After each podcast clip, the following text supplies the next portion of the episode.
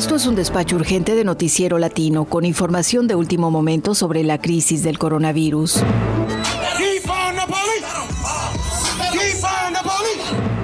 Hola, soy Chelis López. Hoy estrenamos otra edición de nuestro nuevo servicio informativo con enfoque central en la pandemia del coronavirus y la crisis económica que ha seguido a la emergencia de salud pública. La indignación nacional que en las últimas semanas inundó las calles de todos los estados del país en respuesta al asesinato de George Floyd, motivó una avalancha de medidas de gobiernos municipales que llaman a cuentas a policías abusivos, buscan reducir sus inflados presupuestos o están considerando disolver los cuestionados departamentos policíacos, como la ciudad de Minneapolis, epicentro de las protestas y de la reforma policial.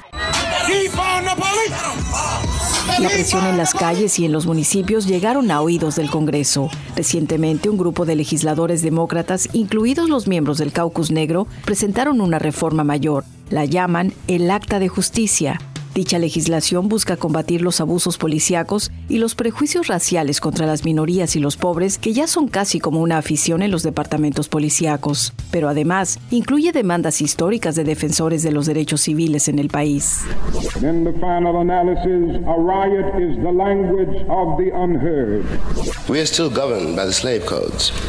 En este despacho urgente le diremos en qué consiste dicho proyecto de ley se busca crear un registro nacional para documentar los abusos policíacos. De esa manera, los agentes reincidentes tendrían serias dificultades para encontrar trabajo en otros departamentos de policía. Daría recursos a los fiscales generales de los estados para que establezcan comisiones independientes que investiguen la mala conducta o el uso excesivo de la fuerza policial.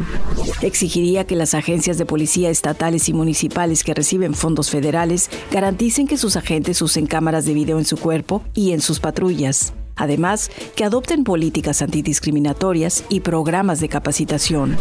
Limitaría la transferencia de equipo militar a la policía. Por eso vemos a los agentes en vehículos con armamentos y parafernalia militar usado para acciones bélicas en el exterior, pero ahora dirigido para reprimir las protestas civiles en el país.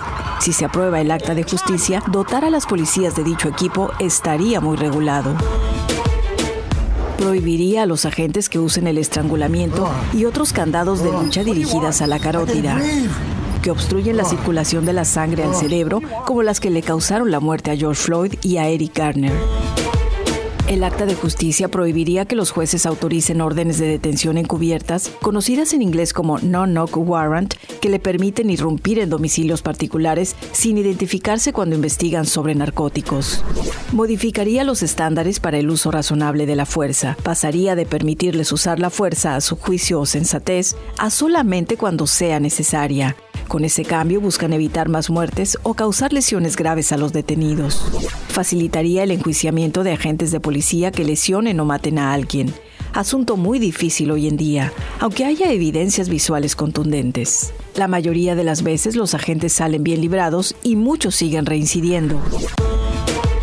Este nuevo proyecto de ley cambiaría una palabra en la ley federal, la palabra intencional, que significa que los fiscales que acusen a la policía tienen que demostrar que hubo intención deliberada por parte del oficial de policía de matar a alguien, algo difícil de probar o procesar con éxito actualmente. Pues bien, estos son algunos de los principales aspectos del acta de justicia que están debatiéndose en el Congreso. Fuera del debate legislativo, está claro que su aprobación final requiere que siga la presión popular.